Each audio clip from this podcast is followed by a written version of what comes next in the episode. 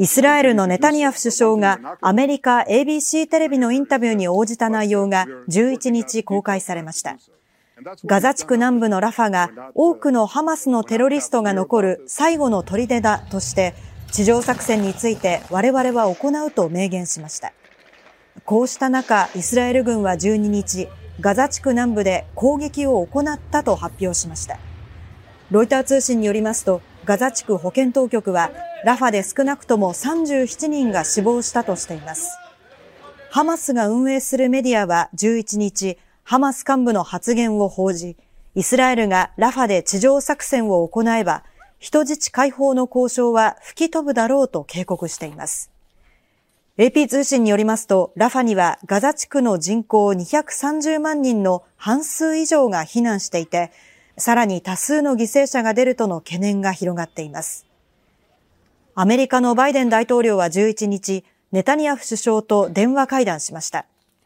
バイデン氏は、ラファに避難している市民の安全を確保する計画を策定するまで、軍事作戦を進めるべきではないと伝えました。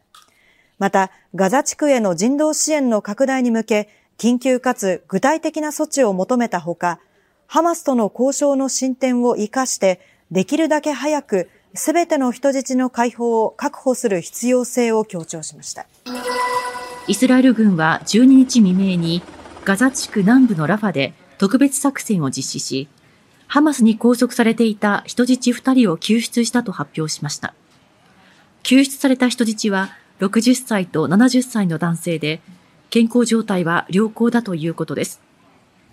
イスラエル軍のハガリ報道官によりますと、二人はラファ中心部にある建物で拘束されていて、激しい銃撃戦の末に救出したということです。また、部隊を撤退させるために空爆も行ったとしています。ガザ地区の保健当局は12日、空爆などにより、ラファで少なくとも67人が死亡したとしています。ラファは100万人以上が避難しているとされていて、民間人への被害が増えることが懸念されます。会場には朝から多くの人が訪れ、相談会は30分前倒しで始まりました。12日に金沢市で行われた相談会。会場には、輪島市や珠洲市などからホテルなどに二次避難している被災者が訪れていました。二次避難をめぐっては、観光への影響などを考慮し、多くのホテルや旅館で受け入れ期限が3月中に設定されています。県は西避難所を出た後の公営住宅やみなし仮設住宅などへの入居について説明しました。輪島市の自宅が被災したという北川元子さん83歳。二次避難している金沢市のホテルに滞在できるのは来月1日まで。その先の住まいは決まっていません。早く申し込みしないとアパートもなくなるっていうように言われたもんですから、やっぱり気持ち焦って、輪島の方に仮設できたら帰るようにしようって。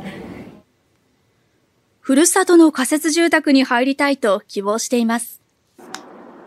相談会に参加後向かったのは、無料で支援物資を受け取ることができる施設です。北川さんが滞在している二次避難所では、食事以外の支援がないため、服を探しに来たのです。お洋服はどのくらい持ってこれてるんですか？いや、1枚2枚です。北川さんは春に向けて明るい色のブラウスと靴下を選びました。受け入れ期限が近づく中、今の思いを伺うと。やっぱ帰りたいです。起きなくても帰りたい熱気が来てる。警察によりますと今日午前11時過ぎ横浜市で木造2階建ての住宅から出火しました。搬送が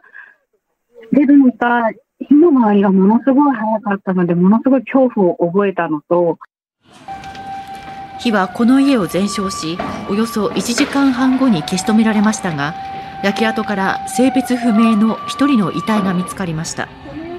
この家には大竹弘子さん80歳が住んでいたということですがこれまでに連絡が取れていないということです警察は遺体の身元の確認を進めるとともに、詳しい出火原因を調べています。警視庁によりますと、今日午前5時過ぎ、あきる野市にある高徳寺に2人組が押し入り、80代の男性の頭などをバールのようなもので複数回殴って、金を出せなどと脅した上、物音に気づいて駆けつけた70代の妻から現金およそ5万円を奪って逃走したということです。男性は重傷とみられますが、意識はあり、妻は携帯電話で通報しようとした際に、鈍器で右手を殴られ、軽い怪我をしました。2人組は共に若い人物とみられ、ニット帽をかぶり黒っぽい服装だったということで、警視庁が強盗致傷事件として逃げた2人組の行方を追っています。